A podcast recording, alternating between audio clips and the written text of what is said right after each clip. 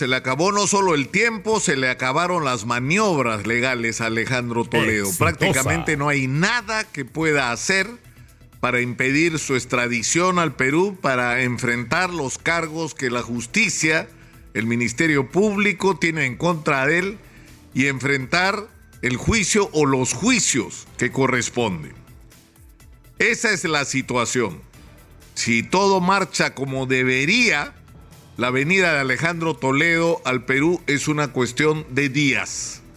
La señora Elian Carp, que dicho sea de paso en este momento tiene la condición de prófuga de la justicia peruana porque también tiene que responder por su implicancia en el caso de Coteva, ha dicho que Alejandro Toledo está enfermo, que Alejandro Toledo lo quieren traer al Perú para que se muera en la cárcel. Bueno, es lo que le va a pasar si se le aplica la sentencia que la fiscalía está solicitando en contra de él, porque menos de 20 años no va a ir a la cárcel. Y no sé si le alcance la vida que le queda para todo eso.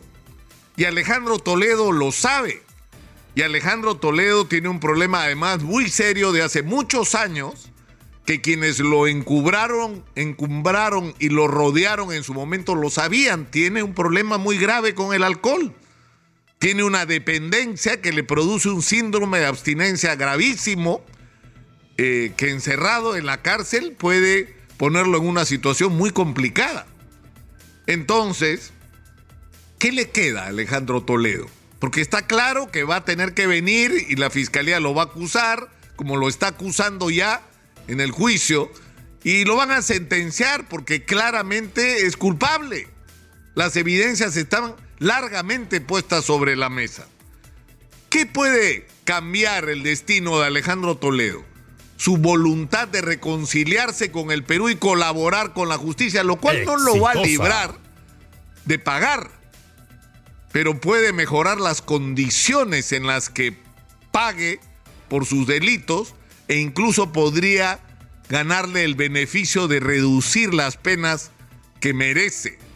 Pero para eso tiene que aportar a la Fiscalía información relevante no solo sobre los casos en los que está implicado, es decir, señalar claramente el papel que tuvieron los estudios de abogados, por ejemplo, o señalar claramente que ministros de su gobierno o de sus gobiernos, porque hubo varios gabinetes, estuvieron implicados no solo en el caso de la interoceánica, sino en otros casos de corrupción.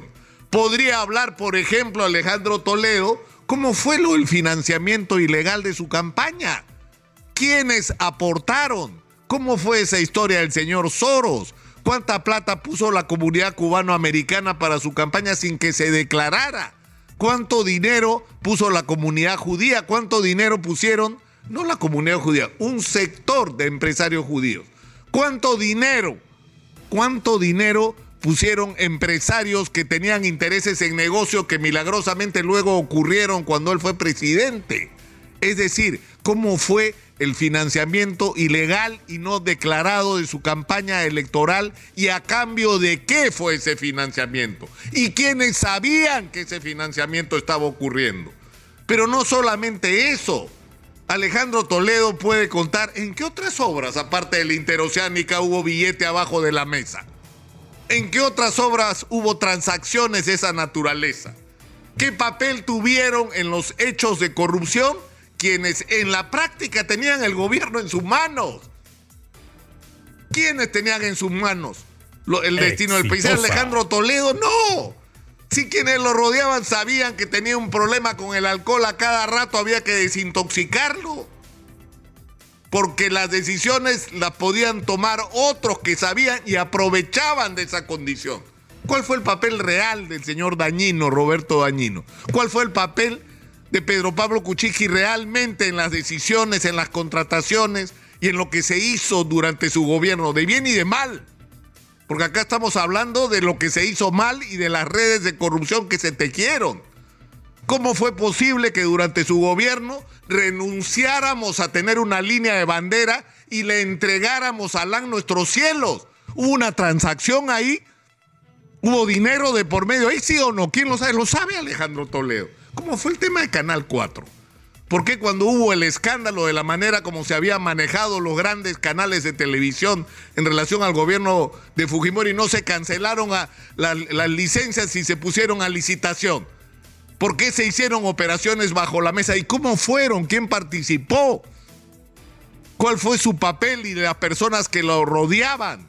¿Quiénes fueron los beneficiarios? ¿Cuál ha sido el papel del Grupo del Comercio en todo ¿Qué pasa si Alejandro Toledo empieza a contar todo lo que sabe?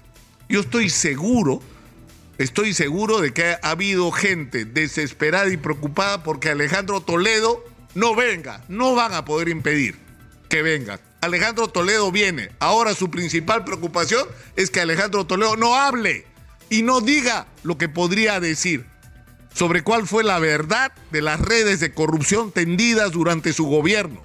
De un gobierno además que ofreció que después del gobierno de Alberto Fujimori, el suyo iba a ser no solamente un gobierno de honestidad, sino un gobierno en democracia. Y lo que se construyó es un reemplazo de la corrupción de unas manos a otras y un manejo de la información y de los grandes medios de comunicación que pasaron de las oficinas de la salita del CIN y de Montesino a las manos del Grupo El Comercio que pasó a controlar prácticamente la mayoría de los medios de comunicación de este país y por lo tanto el derecho de los ciudadanos a acceso a información independiente y veraz que es lo que no hemos tenido estos años. Y empezó ese segundo capítulo con Alejandro Toledo. Esta es su oportunidad de reconciliarse con el Perú y de mejorar su condición frente a la justicia. Un mensaje para Alejandro Toledo. Habla, Cholo, habla. Soy Nicolás Lucar.